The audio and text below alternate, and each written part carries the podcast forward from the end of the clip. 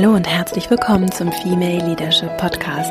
Mein Name ist Vera Marie Strauch und ich bin Host hier im Podcast, in dem es darum geht, dass du deinen ganz eigenen, authentischen Stil lebst im Job und auch im Leben insgesamt und deinen ganz eigenen Weg mutig und selbstbewusst gehst.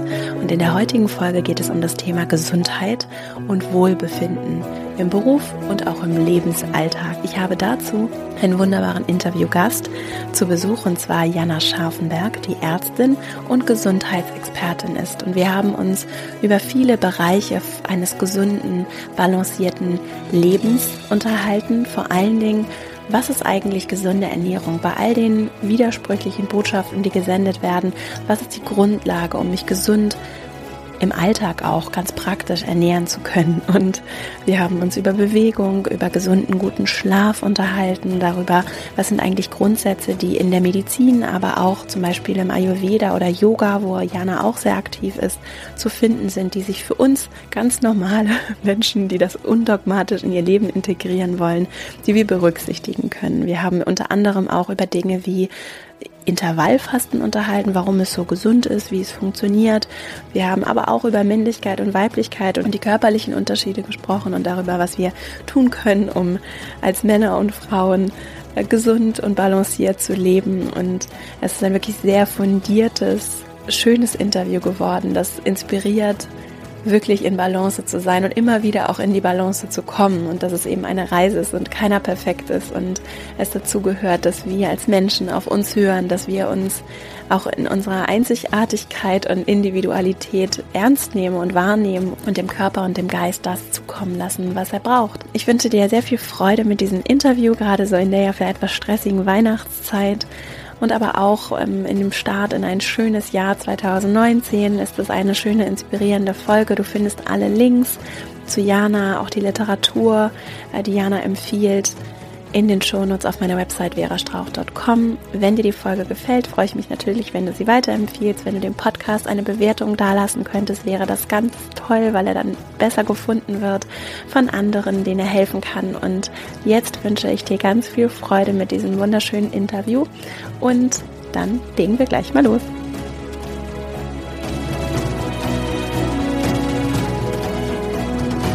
Ich freue mich sehr, heute Jana Scharfenberg im Podcast zu begrüßen. Jana ist Ärztin und Expertin auf dem Gebiet Ganzheitlichkeit, auch aus einer medizinischen, aber eben auch Ernährungs- und Bewegungsperspektive.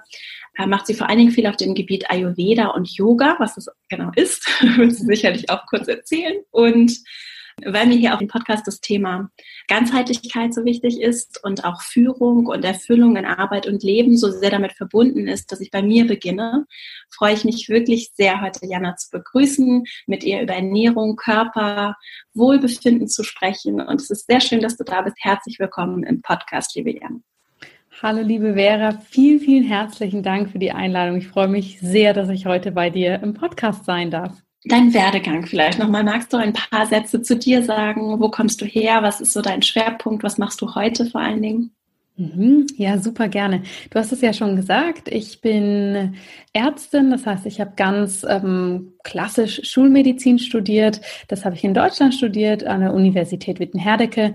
Habe dann während des Studiums schon für mich gemerkt, oh, das geht nicht ganz so in die Richtung, wie ich mir so den Beruf als Ärztin vorgestellt habe. Und je weiter wir dann natürlich so in die praktischen Teile des Studiums gegangen sind, desto mehr hat sich das für mich rauskristallisiert. Das ist nicht ganz so meins und habe dann tatsächlich während des Studiums schon begonnen, mich so ein bisschen umzugucken, was es sonst noch gibt. Ich habe in der Zeit ähm, schon für mich persönlich sehr viel Yoga gemacht und war da sehr angetan von und bin dann über die Yoga-Philosophie und die Yoga-Praxis zum Ayurveda gekommen. Der Ayurveda ist die traditionell indische Medizin, die sehr eng mit der Yoga-Philosophie verknüpft ist. Und das fand ich total spannend und vor allem habe ich da sehr viele Antworten gefunden, beziehungsweise Konzepte, sage ich mal, die ich in der Schulmedizin immer so vermisst hatte. Und dann habe ich das quasi zusätzlich noch studiert, habe dann auch irgendwann eine Yogalehrerausbildung gemacht.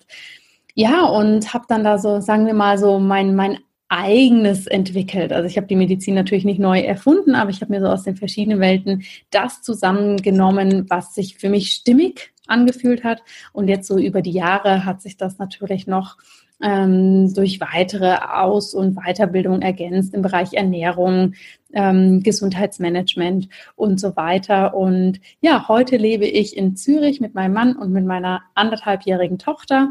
Ich bin äh, zu 100 Prozent selbstständig das bedeutet, ich habe meine Privatklienten, die ich im Bereich Gesundheit unterstütze. Da habe ich momentan nicht mehr ganz so viele, weil ich zudem auch noch Firmen und Unternehmen betreue und ähm, den Kunden oder natürlich auch den Mitarbeitern dabei helfe, ganz einfach gesund zu leben. Und mein anderer großer Schwerpunkt ist, Yoga-Lehrer aus- und weiterzubilden in den medizinischen Themen. Was, du hast gerade ja von der Stimmigkeit gesprochen, beziehungsweise davon, dass du Antworten gefunden hast. Was sind so die großen Antworten, die du gefunden hast? Was sind vielleicht auch so die großen Dinge, die jeder berücksichtigen kann, auch im Alltag, die viel verändern, was auch Gesundheit und Wohlbefinden angeht?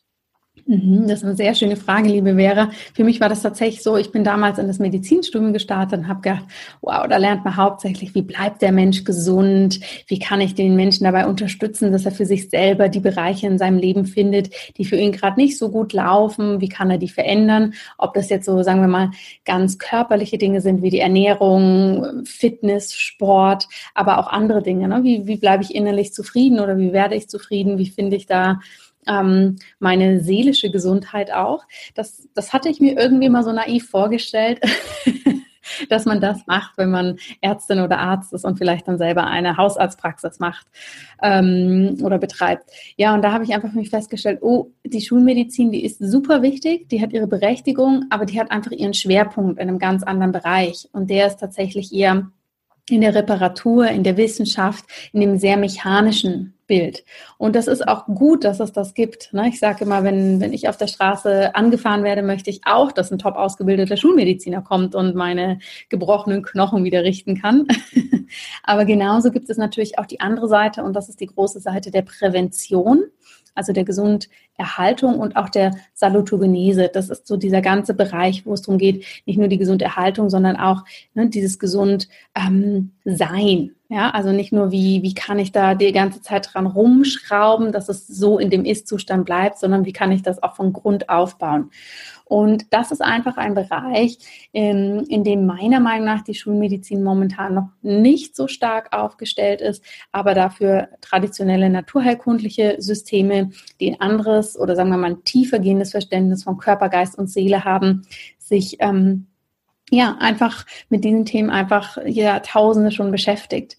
Und das ist für mich, auch, um auf den zweiten Teil deiner Frage einzugehen, auch so der wichtige Kernaspekt, ähm, den ich gerne deinen Zuhörerinnen und Zuhörern mitgeben möchte und der auch den Kernpunkt meiner Arbeit mit meinen Klienten ähm, ja quasi darstellt, dass wir wirklich alle selber was für uns tun können, dass Gesundheit bei uns selber anfängt und eben viel, viel mehr ist als die Abwesenheit von Krankheit, sondern Gesundheit wirklich bedeutet, dass ich mit mir selber, mit meinen Wünschen, mit meiner Energie, mit meinem Potenzial im Einklang lebe. Und wie kann man das schaffen? Wie kann man das schaffen? Das ist wahrscheinlich eine der größten Fragen unserer heutigen Gesellschafts- und Arbeitswelt. In fünf Minuten bitte. Genau, das machen wir jetzt mal schnell in fünf Minuten. Nein, aber das sind natürlich ganz wichtige Punkte und auch eine sehr berechtigte Frage, die du da stellst. Wie kann man das machen? Hier ist natürlich, glaube ich, für mich so der erste Schritt, dass man wirklich für sich anerkennt, wir sind für unsere eigene Gesundheit, unser eigenes Wohlergehen verantwortlich. Ja, also wir alle können selber und müssen selber uns darum kümmern. Denn was machen wir heutzutage? Wir gehen meistens dann zum Arzt, wenn es uns nicht mehr gut geht, wenn der Energiespeicher so leer ist, dass wir das wirklich an drastischen Symptomen merken. Ne? Also klassischer, äh, klassisches Beispiel, ähm, jemand hat jahrelang so ein bisschen Rückenbeschwerden, hält das aus und wenn dann der Bandscheibenvorfall da ist, dann melde ich mich sozusagen beim Arzt, obwohl vorher die Anzeichen da waren. Das heißt, es liegt an uns, ein Leben Lebens- und Arbeitsziel zu kreieren, der wirklich sich gesund für uns anfühlt. Ja, und da ist natürlich, ähm, sage ich mal, auf der körperlichen Ebene ist es natürlich wichtig, dass wir uns gut ernähren, dass wir uns viel bewegen.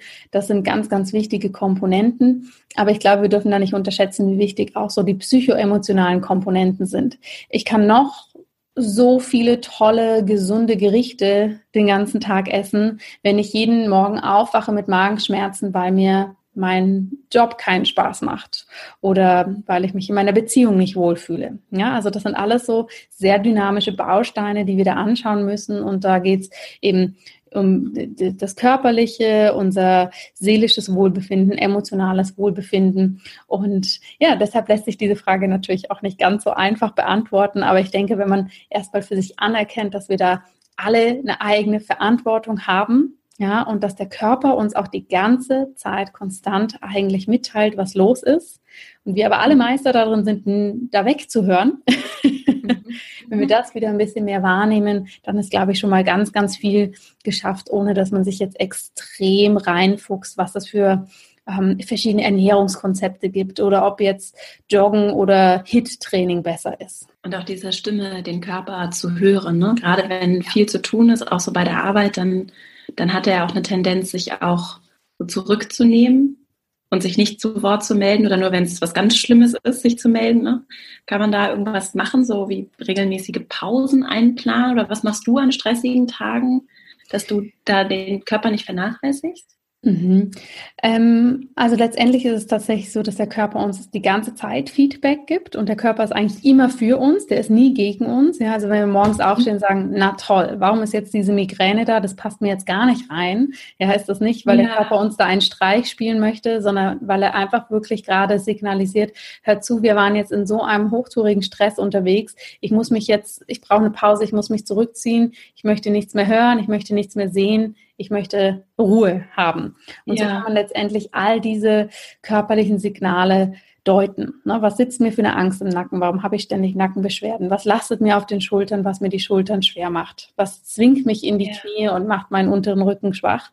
Ähm, das kann man alles so hinterfragen. Und ich denke, Du hast jetzt gesagt, der Körper, der nimmt sich natürlich zurück, der kann sehr viel kompensieren, aber trotzdem sendet er uns dauerhaft diese Signale. Ja. Ganz viele dieser Signale sind gesellschaftlich so anerkannt, dass wir sie überhaupt nicht mehr als Warnsignale wahrnehmen. Ja, ja. also wenn jemand sagt, boah, ich, ich ja. bin so müde heute. Mhm. Wer ist nicht müde? ne? Aber es ist eigentlich ein, ein, Zeichen vom Körper, okay, ich brauche eigentlich mehr Schlaf. Ja, oder mhm. ich bin so gestresst. Ja, mhm. ich habe Spannungskopfschmerzen.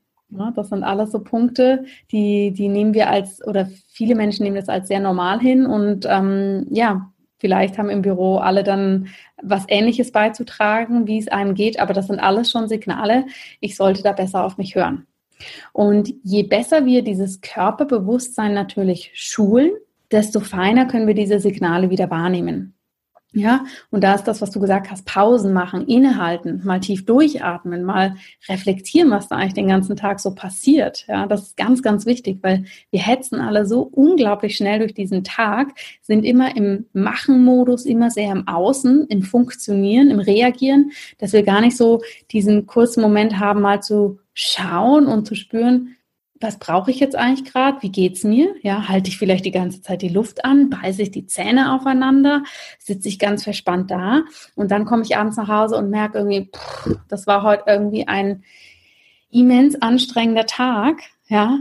Und mhm. ähm, das hätte vielleicht gar nicht so sein müssen, wenn ich zwischendurch eben mal eine kurze Pause gemacht hätte und mal geguckt hätte, was ich brauche. Arbeitest du damit so Routinen zum Beispiel? Also ich, man denkt ja auch nicht dran, Pause zu machen. Wenn, also ich denke nicht dran, Pausen zu machen, wenn ich sie mir nicht fest einplane, zum Beispiel. Ne? Ja. Ähm, es ist unterschiedlich. Ich versuche tatsächlich mir, ich bin, ich bin ja komplett selbstständig, das heißt, ich bin auch sehr flexibel, wann und wie ich arbeite. Das ist natürlich zum einen immer ein großer Segen, kann manchmal aber auch ein Fluch sein, weil man dann doch auch so reingerät, dass man quasi ständig arbeitet. Das heißt, ich versuche mir tatsächlich immer eine Struktur zu machen. Wie sieht mein Tag aus? Und das kann man auch sehr gut machen, wenn man in einer Anstellung ist. Da spricht überhaupt nichts dagegen dass man sich wirklich morgens anschaut, wie sieht der Tag aus, was steht heute an, was hat Priorität, was möchte ich als erstes erledigen und was sind vielleicht ne, so Nebenschauplätze, die eigentlich ähm, mich gar nicht in dem weiterbringen, was ich gerade mache. Und ich denke, je, je mehr wir uns da Struktur und Klarheit geben, desto mehr Freiheit geben wir uns mit dem eigentlich auch. Ne? Weil sonst passiert das ganz schnell, wir kommen ins Büro und es prasseln tausend Informationen auf mich ein. Und dann versuche ich nur so ein bisschen Feuer zu löschen die ganze Zeit. Wenn ich aber einen klaren Plan habe, dann hilft mir das. Und in diesen klaren Plan und in diese Struktur sollten auch Pausen, Regenerationszeit natürlich mit eingeplant sein. Ja, und das ist egal, ob wir selbstständig sind oder in einer Anstellung. Wenn wir uns unseren Wochenplan anschauen, ist ja neben der Arbeitszeit noch freie Zeit und dann vielleicht noch familiäre ähm, Bedürfnisse, die gestillt werden müssen. Aber es sollte auch immer eine Zeit eingeplant werden, die für uns selber ist, wo es darum geht, dass wir uns regenerieren. Und die sollte einen genauso großen Stellenwert im Tag haben oder in der Woche wie andere Termine auch. Und ich glaube, je klarer man das mit einplant und je es hört sich fast so ein bisschen, ne, so, so ein bisschen übergenau an, aber je akribischer ich mir diesen Plan mache, desto mehr Freiheit gewährt er mir, weil ich einfach genau weiß, was möchte ich bis wann erledigt haben und was brauche ich dafür aber auch für einen Freiraum, um wieder Energie aufzutanken und das überhaupt realisieren zu können. Das ist so interessant, ne? dass dann Grenzen und eine gewisse Form von Disziplin so viel Freiheit bringen kann. Ja. Also jetzt bei der Struktur des Tages, aber an so vielen anderen mhm. Stellen sehe ich das auch, ne, auch im Umgang mit mir selbst und ja. um auch so einen Fokus zu haben, weil einfach so viel Optionen da ist, Dinge zu tun, dass dieser Fokus so einen großen Unterschied macht. Und das Interessante ist ja, dass dann der Körper im Zweifelsfall derjenige ist, der zurücksteckt, mhm. weil ich weniger schlafe, weil ich äh, mich nicht vernünftig ernähre, weil ich auch immer keine Zeit habe, mich darum zu kümmern, scheinbar. Ne? Ja. Ja. Weil ich mir einfach diese Pausen nicht nehme, um zu spüren, ob es mir gut geht oder nicht. Absolut. Absurd. es ist eigentlich ziemlich absurd und wir sind da alle sehr gut drauf getrimmt, ähm, ne, dass nicht nur unser Körper sich zurücknimmt, sondern wir uns auch als gesamtes Wesen zurücknehmen. Ja. Und müssen aber, glaube ich, einfach verstehen, dass so die Anforderungen von außen, die hören nicht auf. Es ist immer irgendwas da, was man machen kann, erledigen kann. Die Frage ist nur, was für eine Relevanz ordnen wir dem zu und was für eine Relevanz ordnen wir uns selber zu.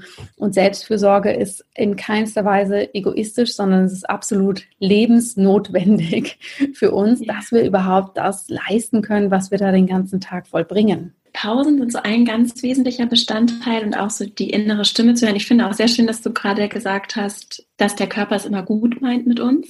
Das finde ich sehr schön, dass es eben nichts Böses, was ist, was uns ärgern soll und auch kein Feind ist, sondern dass das mhm. unser größter Verbündeten oder einer unserer großen Verbündeten ist ne, und ja. dass es eigentlich liebevolle Signale sind und nichts, wogegen ich ankämpfen muss. Gibt es darüber hinaus Dinge, die ich tun kann, um gut zu mir zu sein oder auch wieder so zurückzufinden zum Gut zu mir sein? Mhm. Also ich denke, für den Körper ist natürlich ganz wichtig, das Pausen machen, aber auch das Tiefatmen. Ja, ganz häufig vergessen wir überhaupt mal zu atmen. Es, es gibt mittlerweile einen ähm, stehenden Begriff, den nennen wir E-Mail oder Internetapnoe. Das bedeutet, sobald ich mein E-Mail-Fach aufmache, halte ich eigentlich die ganze Zeit die Luft an und schreibe die E-Mails. Ja, und jedes Mal, wenn ich aber jedes Mal, wenn ich ganz flache Atmung habe, signalisiere ich meinem Körper, ich bin gerade in einem Mangel, ich bin in einem Stress, einer Anspannung. Ja?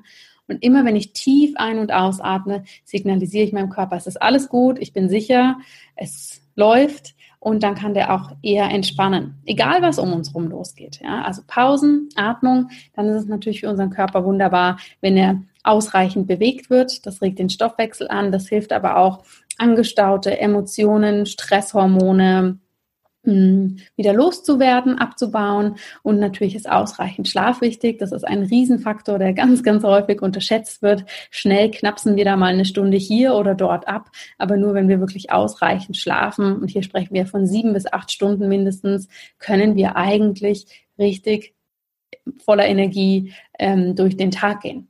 Das sind ganz wichtige Punkte. Die Ernährung spielt natürlich auch einen wichtigen Punkt, dass wir hier darauf achten, möglichst natürliche und vollwertige Produkte zu essen. Aber neben dem, was wir eigentlich essen, ist auch das Wie wichtig. Ja, der Körper kann einfach nicht gut verdauen, wenn wir neben dem Computer das schnell runterschlingen, das gar nicht richtig kauen. Wenn wir nicht richtig kauen, muss der Magen ganz, ganz viel mehr Arbeit machen, die eigentlich die Zähne für ihn schon übernehmen sollten. Und wenn wir in einer Anspannung sind, werden auch unsere Verdauungsorgane nicht gut durchblutet. Das heißt, wir können niemals so gut die Nährstoffe aufnehmen. Der Darm kann niemals so gut seine Arbeit machen, wie er das eigentlich machen möchte, wenn eine Entspannung da ist und natürlich ausreichend trinken. Das sind so für den Körper die wichtigsten Punkte.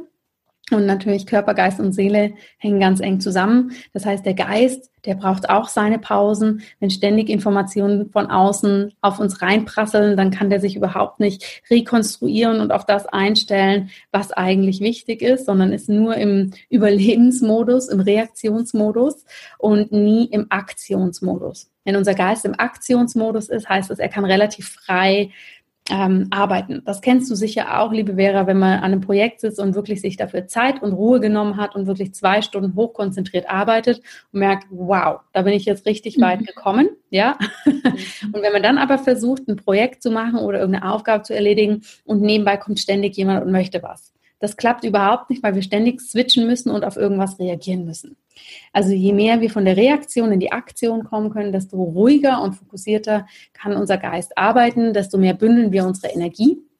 Und das ist natürlich was ganz Wichtiges. Und wenn wir so ein bisschen von den körperlich gesundheitlichen Aspekten weggehen, ist natürlich für die Seele auch wichtig, dass wir eine Aufgabe vollbringen oder uns in einem Arbeitsumfeld befinden, das uns gut tut, das uns nährt und das uns auch unterstützt. Einen Punkt würde ich da gerne nochmal rausgreifen, gerade wenn Dinge sowieso schon aus der Balance sind. Ne? Das heißt, mein Körper ist irgendwie unausgeglichen, ich bin unruhig, ich habe vielleicht auch Schmerzen.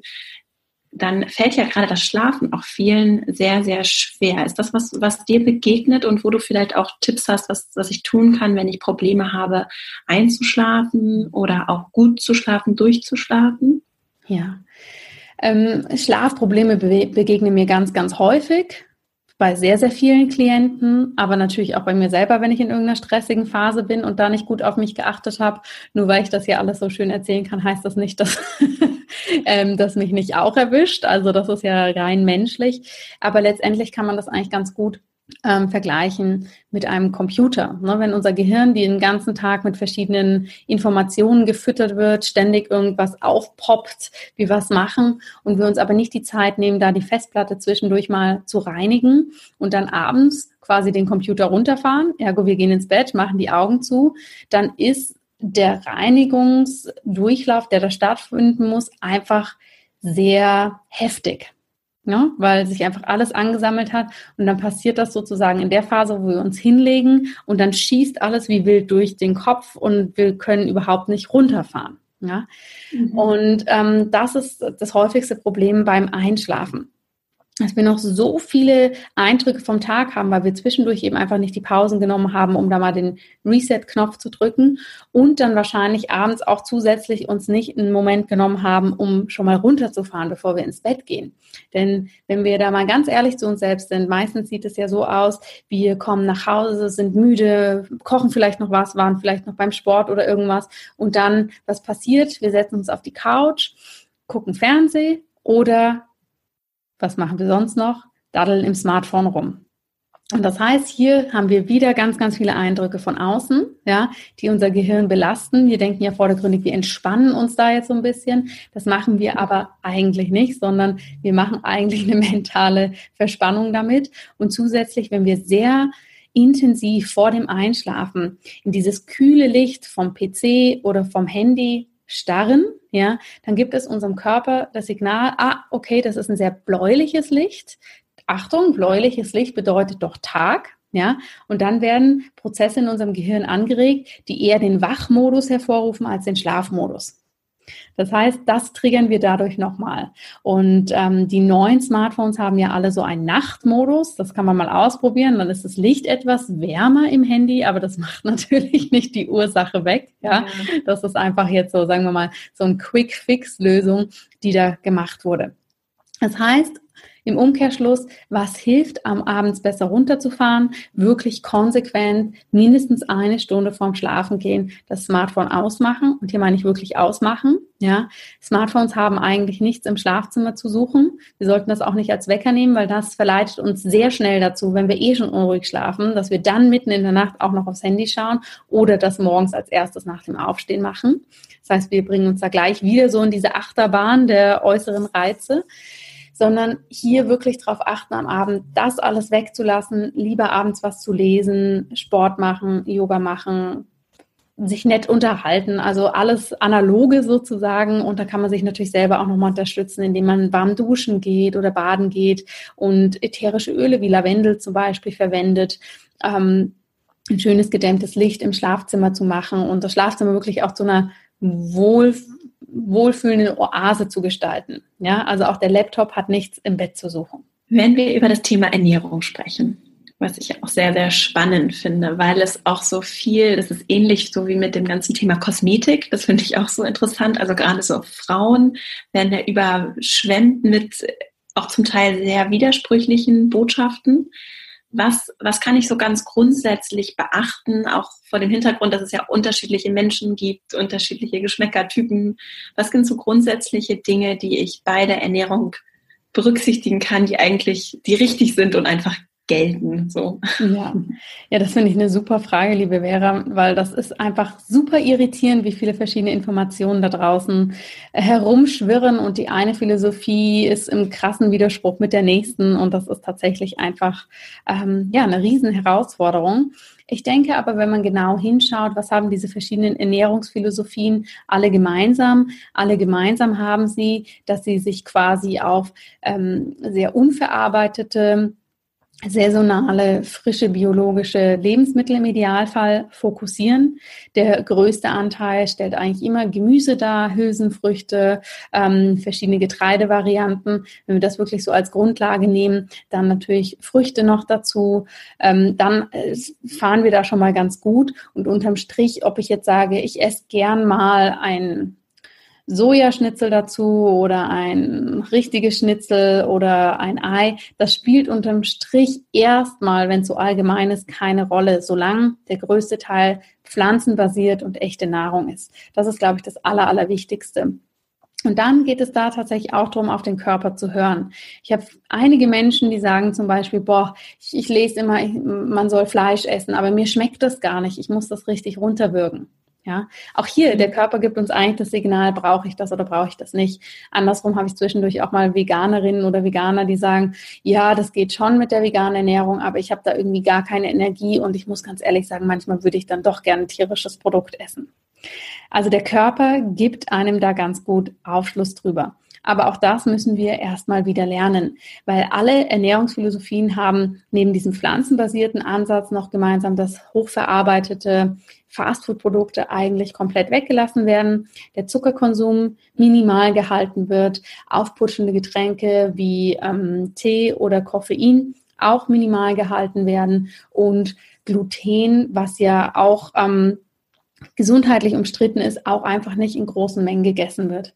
Und ich denke, wenn man das schon mal einhält, dann ist das nächste Feintuning, ob man jetzt mehr Kohlenhydrate braucht, weniger, ob einem jetzt Eiweiß besser tut, Fette gut tut, das ist dann der nächste Schritt. Aber wenn wir uns alle so an diese Grundregeln halten würden, dann ähm, würde das schon mal ganz gut funktionieren. Und Gluten ist in welchen Produkten, vor allen Dingen Weizenprodukte? Mhm. Gluten ist ein, ähm, das können wir uns vorstellen, wie so ein Klebeeiweiß, der in verschiedenen Getreidearten drin ist, der dafür sorgt, dass das sozusagen, ne, wenn der Teig so schön geschmeidig ist und sehr kompakt, dass da sorgt das Gluten für. Es ist also ein Klebeeiweiß. Ähm, und zusätzlich ist in glutenhaltigen Produkten auch noch sehr, sehr viel andere Eiweißstoffe drin, die manchmal die Verdauung ziemlich belasten können. Das mhm. heißt, Gluten finden wir hauptsächlich im Weizen weil da hat sich einfach in den letzten 50 Jahren der Weizenmode sehr stark weiterentwickelt und weitergezüchtet, weil es einfach so ein ganz extrem ähm, starkes Grundnahrungsmittel ist in unseren Breitengraden und natürlich wurde das so gezüchtet, dass es einfach sehr effizient ist. Das heißt, man kann alles, was Weizen enthält, relativ minimieren. Mm, man kann dafür einen hochwertigen Dinkel nehmen, man kann andere Produkte nehmen, ähm, also Dinkel ist nicht unbedingt immer glutenfrei, aber wir müssen ja auch nicht glutenfrei per se leben, sondern es geht darum, dass wir die mhm. hochwertigen Varianten nehmen. Also man kann Dinkel ganz gut nehmen oder man kann Quinoa, das ist komplett glutenfrei, Buchweizen, Amaranth, solche Produkte einsetzen, um da einfach die wunderbaren Nährstoffe zu haben, ohne dass vielleicht so dieser sehr, sehr hohe und doch auch eigentlich künstlich herbeigeführte Glutengehalt ähm, da ständig ähm, ja, in unserem Verdauungstrakt ist. Also diese Weißmehlprodukte im Prinzip, Nudeln, genau. weißes Brot und so, das ist nicht so unbedingt Ganz das genau. gesündeste und vor allem auch nicht nährhafteste Produkt. Genau. Ne? Also diese, man muss sich da gar nicht so groß reinfuchsen, wenn man jetzt unter keiner Glutenintoleranz oder einer starken Sensitivität leidet. Es geht da mehr darum, dass man wirklich sagt, alles, was so diese Weißmehlprodukte sind, ja, da ist einfach gar nichts mehr an Nährstoffen drin in dem weißen Mehl, dass man das wirklich so weit wie möglich weglässt. Und wenn wir da mal mit offenen Augen schauen, dann wissen wir eigentlich schon auch, dass diese ganzen belegten Brötchen beim Bäcker oder irgendwelche Croissants und ähm, Süßgebäcke, die ja alle aus diesem weißen Mehl bestehen, dass die uns per se nicht nähren und nicht mit Nährstoffen füllen. Ja. Also mal ist es sicherlich nicht so schlimm, aber wenn es dann so die Grundnahrung wird, dann tut es dem Körper einfach nicht gut. Ne? Ganz genau. Ja. Und das lässt sich auch durchaus mit einem stressigen Alltag verbinden. Ich muss jetzt ja nicht unbedingt alles selber mit Dinkel und selbst gemahlen mit ins Büro nehmen, sondern es gibt ja durchaus gesunde Alternativen, die ich wählen kann, auch wenn ich mittags irgendwo essen gehe oder mir was zu essen kaufe, weil ich keine Zeit ja. habe, selbst zu kochen. Natürlich. Also ähm, ich denke, das ist am Anfang so ein bisschen vielleicht eine Umstellungssache, wenn man das einfach sehr gewöhnt ist, dass man sich morgens auf dem Weg zur Arbeit beim Bäcker was holt und mittags den Teller Pasta isst und abends Brotzeit macht. Ne? Das ähm, ist dann natürlich erstmal eine Riesenumstellung, aber da kommt man ganz gut rein. Also wenn man zum Beispiel sagt, man macht sich morgens selber ein, zum Beispiel in Porridge oder Rührei oder irgend sowas in die Richtung, das braucht nicht lang. Natürlich muss ich die Motivation haben, das morgens noch zu Hause zu machen. Das füllt mich aber länger und nährt mich viel länger als jedes Brötchen, das beim Bäcker könnte. Mittags, wenn man außerhalb ist oder vielleicht in der Kantine, kann man einfach hier darauf achten, dass wirklich auch der Teller ähm, hauptsächlich mit Gemüse gefüllt ist, dass dann noch eine ähm, Eiweißbeilage dazu kommt. Also das können, kann, wenn man Fleisch essen möchte, mal ein Stück Fleisch sein. Das kann aber sonst ähm, auch können das Hülsenfrüchte sein oder mal ein Ei oder irgendwie ein ähm, veganes, ich nenne es jetzt mal in Anführungsstrichen Ersatzprodukt, ne? also zum Beispiel aus Soja irgendwas. Und zusätzlich darf dann natürlich auch noch ein bisschen Salat oder irgendwas anderes auf den Teller kommen. Und da bieten ja die meisten Kantinen, Takeaways oder was auch immer bei, bei euch in der Nähe ist, verschiedenste Optionen. Und ganz häufig kann man sich das ja auch selber ganz gut zusammenstellen. Was man auch super machen kann, wenn man jetzt da nicht außerhalb essen möchte, was wir auch bei uns zu Hause sehr viel machen. Ich schaue einfach, dass ich einmal in der Woche so ein paar Grundnahrungsmittel vorkoche. Also ich koche dann zum Beispiel große Portion Quinoa oder mache ein Ofengemüse. Das heißt, ich nehme verschiedene Gemüsesorten, gebe da Olivenöl drüber, gebe das in den Ofen, lasse das anrösten, mache da noch ein Dressing dazu und habe dann so über die Woche immer so verschiedene Basiszutaten, die ich dann noch aufpeppen kann. Oder ich koche mal große Portion Curry und friere dann ein, zwei ein, dass ich dann auf die Schnelle was habe. Also da kann man eigentlich ziemlich schlau für sich agieren und ich denke, da findet man mittlerweile auch sehr viele Inspirationen für schnelle Rezepte, sowohl im Internet als auch in den verschiedensten Kochbüchern. Und das Interessante ist ja auch, so aus meiner eigenen Erfahrung, im ersten Moment klingt das erstmal für viele sicherlich gerade wenn sie einen ganz anderen Lifestyle haben, so erstmal ein bisschen nicht so interessant und attraktiv.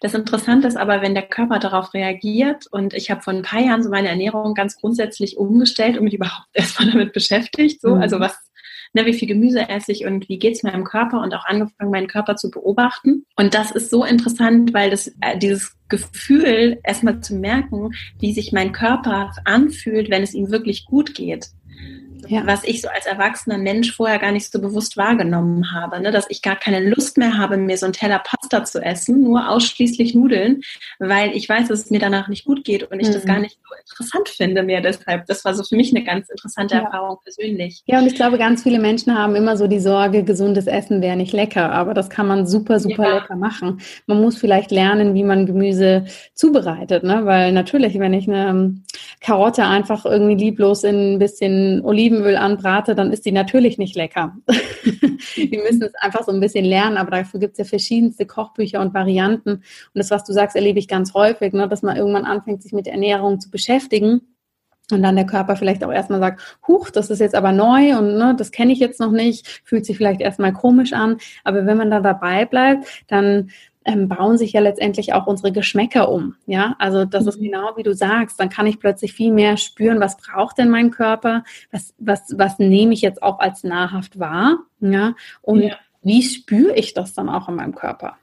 Deshalb ist das ja. eine ganz, ganz wichtige Lebensschule eigentlich, ne? sich da wirklich mal mit dem auseinanderzusetzen. Und dann ist es auch kein Thema, wenn man zwischendurch einen Teller Pasta isst oder wenn man sich dann doch mal beim Bäcker was mitnimmt. Das ist überhaupt nicht das Drama. Es geht nur darum, wie bei allen Dingen im Leben ein gutes Fundament zu schaffen und dann darauf quasi aufzubauen und mal in die eine oder andere Richtung auszuschwingen. Und es auch nicht dogmatisch zu machen, sondern auf mich zu hören, rauszufinden, ja. was ich gerne mag, ob ich wirklich gerne Fleisch mag oder ob es mir vielleicht gar nicht schmeckt ja, noch genau. mit, mit meinem Körper auch zu gehen. Ja. Ein äh, ganz spannendes äh, Thema, finde ich, ist auch das Intervallfasten. Mhm.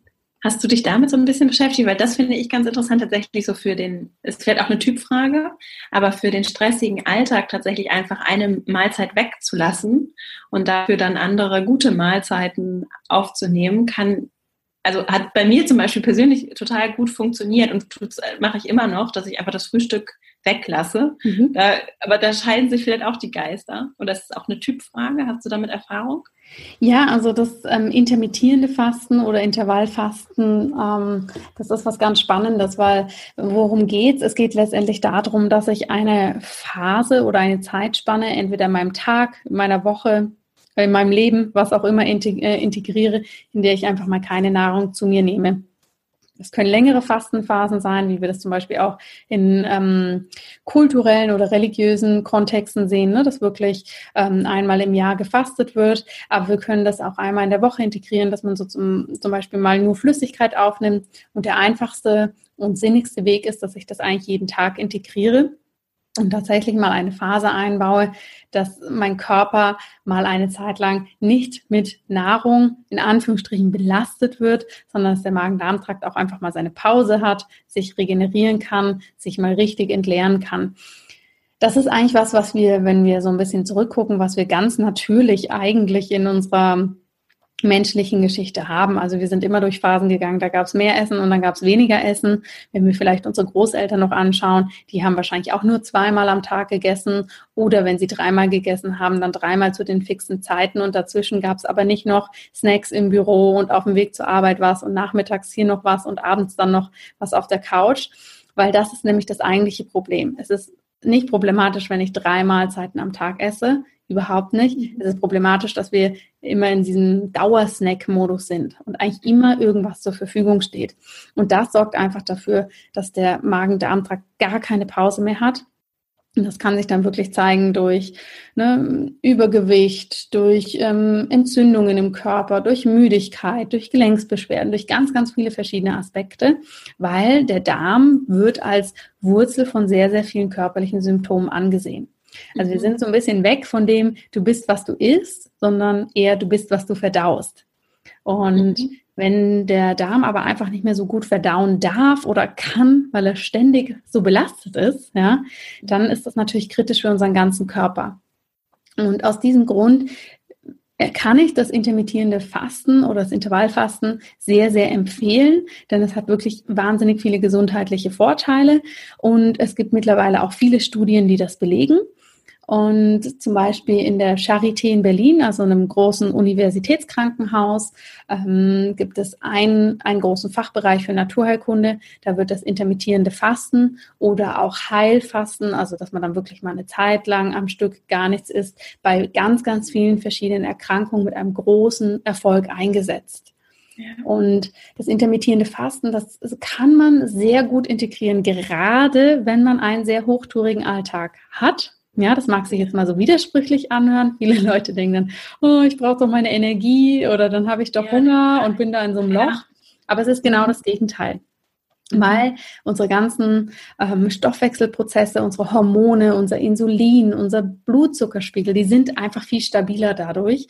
Und man kann das ganz einfach machen, indem man sagt, okay, ich esse abends relativ früh mein Abendessen ja, und dann ist das schon mal eine ganz lange Phase, wenn ich dann abends nichts mehr snacke bis zum nächsten Morgen. Oder wie du das machst, dass man das Abendessen komplett weglässt. Nein, du hast gesagt, das Frühstück lässt du weg, ne? Ja. Genau, dass man so wie du das Frühstück weglässt oder eben das Abendessen komplett. Das ist eine komplette Typsache, was mhm. da wem besser gefällt, was für wen besser in den Alltag passt und was vielleicht auch so die Beanspruchungen im Alltag sind. Ja. Und, und dann tatsächlich auch so als inneren Kompass zu begreifen für mich auch, dass es mir gar nicht Also wenn ich wirklich auf meinen Körper höre, dann ist es besser, nicht irgendeinen Blödsinn zu essen und, und nicht zu essen und ich verliere nicht an Energie, sondern es ist eher so, dass über eine Stunde gesehen ich eher meine Energie stabil halte, als wenn ich irgendwas esse, mein Insulinspiegel hochschießt und dann wieder ja. runterfällt. Ne? Ja. also klar. so interessant, auch diese konstante Zuckerzufuhr, so in diesem ganzen verarbeiteten Essen, ja. die wirklich den Körper müde und erschöpft macht. Und ja, absolut. ja gut, Mensch. also passt, ja. ist gesund. ne, es ist wirklich sehr gesund und wie gesagt, auch hier geht es wieder darum, auf sich selber zu hören. Ne? Es gibt Menschen, die sagen, ich brauche meine drei Mahlzeiten am Tag. Wunderbar, dann mach die drei Mahlzeiten am Tag, aber bleib bei den drei Mahlzeiten. Mach nicht drei Mahlzeiten und zehn Snacks draus. Ja? Und genauso dieser alte Spruch, oh, man muss morgens frühstücken, das ist die wichtigste Mahlzeit ja. des Tages. Das ist mittlerweile auch obsolet, weil man einfach weiß, nein, ist sie nicht unbedingt. Ja, es ist vielleicht die wichtigste Mahlzeit für die Menschen, die morgens nichts essen und die dann um 10 Uhr einen totalen Energiecrash kriegen und dann eben zur Schokolade greifen und dann ihren Blutzucker hoch schießen. Aber für andere, wie vielleicht auch für dich wäre, wenn du sagst, nee, es funktioniert für mich gut, das ist wunderbar, vielleicht mache ich dann ein bisschen früheres Mittagessen, go for it. Und ähm, ja, es wird sich gesundheitlich definitiv positiv zeigen. Gut, ich habe zwar noch so viele Fragen, aber ich glaube, wir kommen mal zu den Abschlussfragen.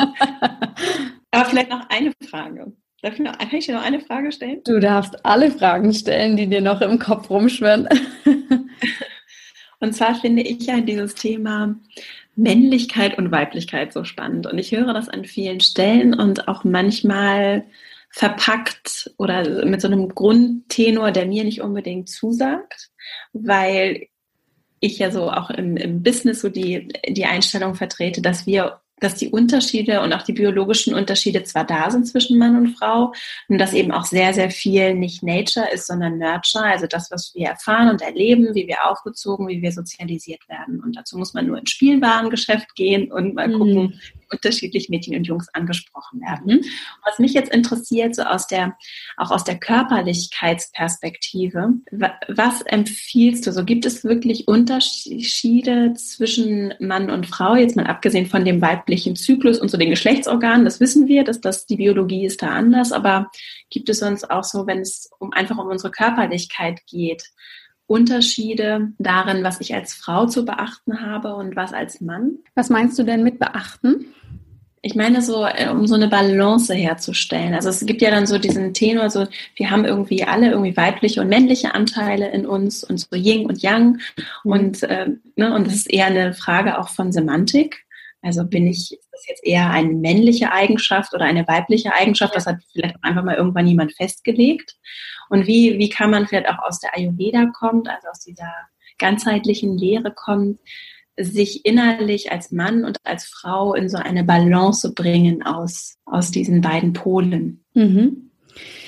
Ja, also ich glaube, dass da schon definitiv was dran ist an dieser männlichen und weiblichen Energie. Und hier muss man wirklich betonen, Energie. Ne? Es ist ja nicht so, Frauen sind dann nur in dem Yin und Männer sind nur in dem Yang. Wir haben, wie du ja gerade so schön gesagt hast, beide Anteile in uns. Es geht ja um einen also ein, eine Frau trägt auch männliche Energie in sich und ein Mann auch weibliche. Und das ist genau wie du sagst, was wurde vielleicht in der Kindheit gefördert, ne? was wurde genährt. Wenn ich Eltern habe, die, die immer zum, zu einem Jungen sagen, heul nicht so wie ein Mädchen, wird das sicher eine andere Prägung haben, als wenn ihm beigebracht wird, dass man den Gefühlen ganz freien Lauf lassen kann und dass das egal ist, ob man Junge oder Mädchen ist und ähm, da auch mal Tränen rollen dürfen.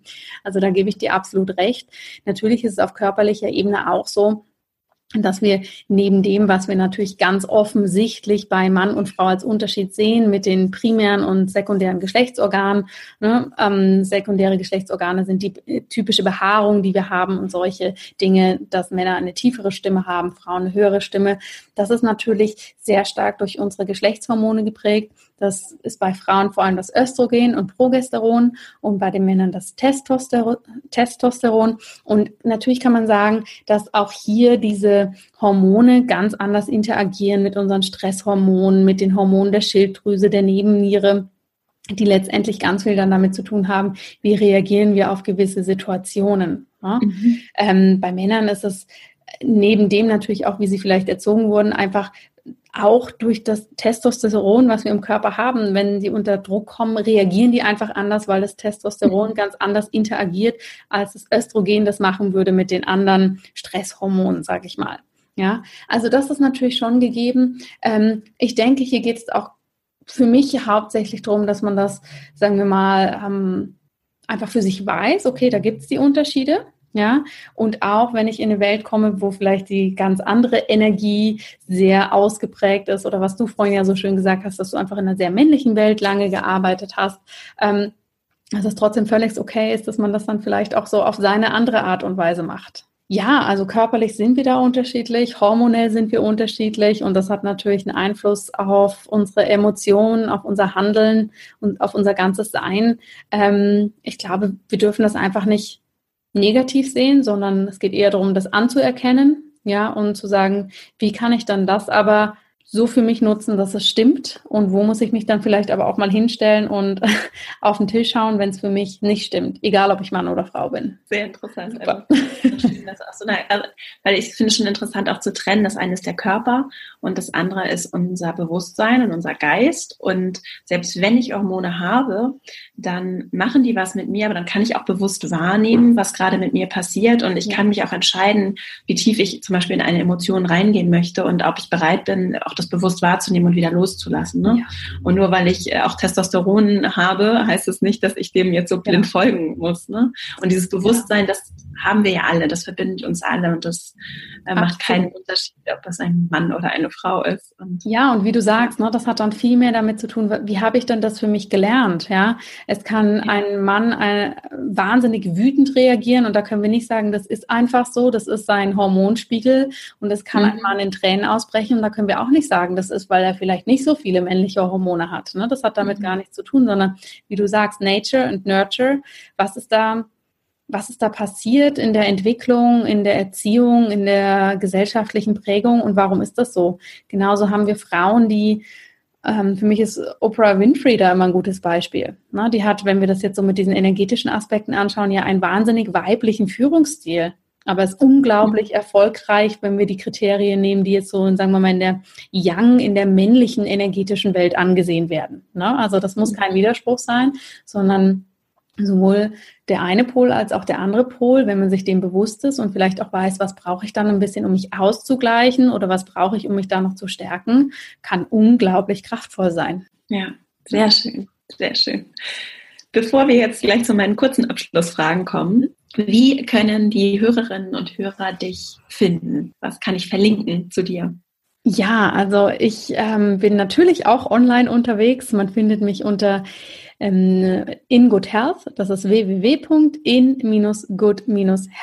www.in-good-health.com. Das ist meine Homepage. Da findet ihr ganz viele ähm, Ressourcen, Blogartikel. Ich habe auch einen wöchentlichen Podcast, wo ihr ganz, ganz viele Gesundheitsinspirationen rund um Ayurveda, Naturheilkunde, Ernährung und Yoga finden könnt natürlich auch bei Facebook und Instagram und sonst könnt ihr mir auch immer eine E-Mail schreiben, wenn noch eine Frage offen geblieben ist. Dann kommen wir zu meinen Fragen. Und zwar, ich habe drei Fragen. Die erste Frage. Du hast die Möglichkeit, ein, weißt du, so ein Billboard, ein ganz großes Plakat zu be bedrucken.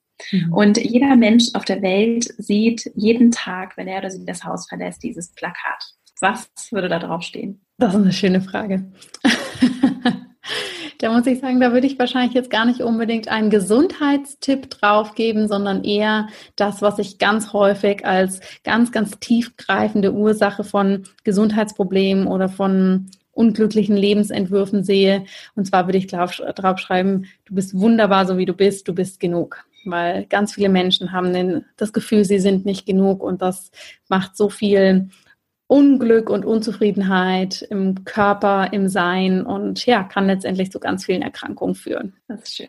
Du hast ja vorhin schon die Kochbücher angesprochen. Vielleicht erstmal unabhängig von den Kochbüchern, zu denen ich gleich nochmal kurz fragen werde. Ähm, was für Buchempfehlungen hast du? Hast du Bücher, die dich so in der Vergangenheit oder vielleicht auch in der jüngeren Vergangenheit geprägt haben oder so nachhaltig beeindruckt haben? Also was mich sehr beeindruckt hat und was ich immer noch sehr, sehr gerne lese, sind, ist das Buch von Dr. Lisa Rankin, heißt sie. Das ist eine amerikanische Ärztin und die hat das Buch Mind Over Medicine geschrieben. Ich weiß jetzt leider mhm. gar das gibt es auch auf Deutsch, ich weiß jetzt gar nicht, wie es auf Deutsch heißt. Ähm, das finde ich einfach höchst spannend, weil sie sich da wirklich damit aussetzt, äh, auseinandersetzt, wie eben der Mind, ähm, wie stark der ist und wie sehr der unseren Körper beeinflussen kann. Es hat mich inhaltlich sehr beeindruckt, aber es hat mich auch ähm, beeindruckt, sie als Person sozusagen über das Buch kennenzulernen, weil sie auch aus der medizinischen, wirklich ähm, hochtourigen Karriere ausgestiegen ist und für sich gefunden hat, wow, da muss es andere Wege geben. Das finde ich sehr, sehr spannend. Die Bücher, die ich auch sehr interessant finde, ähm, die aber nicht so einfach zum Lesen sind, wo ich mir auch mal ein bisschen schwer tue mit dem Verstehen, sind die von Dr. Joe Dispenza wo es sehr, sehr viel so darum geht, wie kann ich Gewohnheiten aufbauen, wie kann ich mich selber verändern, wie kann ich das über mein Sein, Denken und Fühlen tun. Da, ähm, ja, wenn sich dafür jemand interessiert, das ist sehr empfehlenswert, aber eben nicht die leichteste Abendlektüre. Ja. Und hast du Kochbuchempfehlungen oder Blogs, die du nutzt, um so einfache, auch Alltagsgerichte mhm. zu kochen? Ähm, jetzt muss ich gerade überlegen, ich habe jetzt gerade ganz aktuell ein neues Lieblingskochbuch und das ist von der Jasmine Hemsley. Das heißt East Meets West und da geht es um eine sehr moderne ayurvedische Küche, die wir ganz einfach zu Hause integrieren können. Das ist momentan so mein Lieblingskochbuch. Sonst finde ich ähm, Natasha Corrid von Honestly Healthy die hat mehrere Kochbücher geschrieben, auch sehr, sehr spannend. Und letztendlich geht es in all diesen Kochbüchern immer um eine sehr vollwertige, gesunde Ernährung. Also das sind eigentlich gerade so meine zwei Lieblingsköchinnen, sage ich mal, wo ich mir online wie offline Inspiration hole. Okay, prima. Das verlinke ich auch alles in den Shownotes. Und dann sind wir auch schon bei der letzten Frage. Und zwar, gibt es so einen Rat, den du dir äh, selber geben würdest oder den du irgendwie gerne gehabt hättest, als du vielleicht auch am Anfang deiner Karriere standst? Ich glaube, es ist so dieses Entspann dich, das wird alles gut, trust the process. Nicht irgendwie versuchen, und das geht mir jetzt heute ehrlich gesagt immer noch genauso, ne? dass man so an dem Punkt, wo man jetzt eben gerade steht, steht und in die Zukunft guckt und denkt, oh, ich würde gerne, dass ich dann das und das mache. Und anstatt bei dieser großen Vision zu bleiben und sich mit der so auseinanderzusetzen, wir versuchen gleich rational rauszufinden, wie kann ich das machen? Aus den Gründen geht das nicht. Das ist ja viel zu groß für mich. Und wenn ich jetzt so zurückblicke zu dem Anfang meiner Karriere, habe ich das, glaube ich, auch sehr viel gemacht und ähm, bin jetzt viel weiter, als ich mir damals überhaupt hätte erträumen lassen. Und deshalb denke ich so, ja, trust the process, entspann dich. Es kommt schon alles so, wie es kommen soll. Sehr schön. Daran habe ich keinen Zweifel.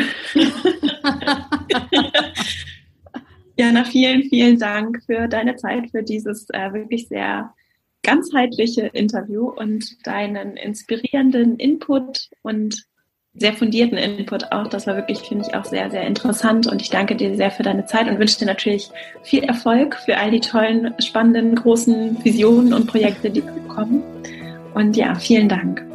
Ich hoffe sehr, dass dir diese Folge gefallen hat, dass du für dich jetzt die, auch die Motivation mitnimmst, dich mit dir selbst zu beschäftigen, dir und auch deinem Körper den Raum zu geben, zu sein, dass du mit dir anfängst, dass es nicht egoistisch ist, wenn du dich um dich kümmerst und um dein Wohlbefinden und dass dein Körper dir alles senden kann und alles schon weiß, was du brauchst. Und ja, wenn dir die Folge gefallen hat, dann freue ich mich, wenn du dem Podcast eine 5-Sterne-Bewertung dalässt und auch sehr gerne einen Kommentar, wenn du diese Folge auch gerne mit Freunden, Bekannten, Familie, mit Menschen in deinem Umfeld teilst. Du findest alle Links zu mir auf verastrauch.com. Lass uns gerne verbinden. Melde dich gerne für meinen Newsletter an, den ich einmal in der Woche verschicke. Du findest den Link auf verastrauch.com und auch in den Shownotes direkt den Link zur Anmeldung dann wirst du jede Woche von mir auf dem Laufenden gehalten zu den Themen des Podcasts und bekommst weitere Tipps und Inspirationen. Du bist Teil unserer Community. Es kommen viele Projekte auch in 2019 und äh, alles rund um die Female Leadership Academy die ich gegründet habe, findest du über die Website verastrauch.com, aber auch direkt auf femaleleadershipacademy.de. Und ich freue mich sehr, wenn du mal vorbeischaust und wünsche dir eine wunderschöne Weihnachtszeit weiterhin freue mich auf jeden Fall schon auf die kommende Folge. Und ach so, wir können uns auch sehr gerne zum Beispiel über Instagram verbinden. Da teile ich auch immer Updates und Informationen. Vera Marie Strauch. Dort kannst du mir auch sehr gerne unter dem Post zu dieser Folge da lassen, was du mitgenommen hast, welche Tipps und Ideen zum Thema Gesundheit, ganzheitliche Ernährung, Bewegung, Wohlbefinden, Balance du praktizierst, was vielleicht auch Tipps für andere sind. Und ich freue mich, wenn wir dort in den Austausch treten. Das gleiche gilt natürlich auch für Xing und LinkedIn. Und du findest alle Links auch in den Show Notes. Und ich wünsche dir, wie gesagt, einfach eine wunderschöne Zeit. Genieße diesen Jahresabschluss, um zur Ruhe zu kommen und auch in deine Kraft, in deine Balance zu finden. Und ja, viel Freude damit, auch wieder mehr auf deinen Körper zu hören und mit Leichtigkeit und Freude diese Balance herzustellen, auch weil sie eben für gerade für den stressigen Berufsalltag so so wichtig ist und gerade wichtig ist, damit wir gute Führungskräfte, gute Vorbilder sein können unserer Familie, unseren Kollegen, unseren Freunden, ein, mit gutem Beispiel zeigen können, wie wichtig es ist, in Balance zu sein und, und ähm, sich mit sich selbst auch zu beschäftigen und für sich selbst zu sorgen, um auch anderen, um, anderen helfen zu können. Und jetzt wünsche ich dir alles Liebe. Bis nächste Woche. Deine Vera.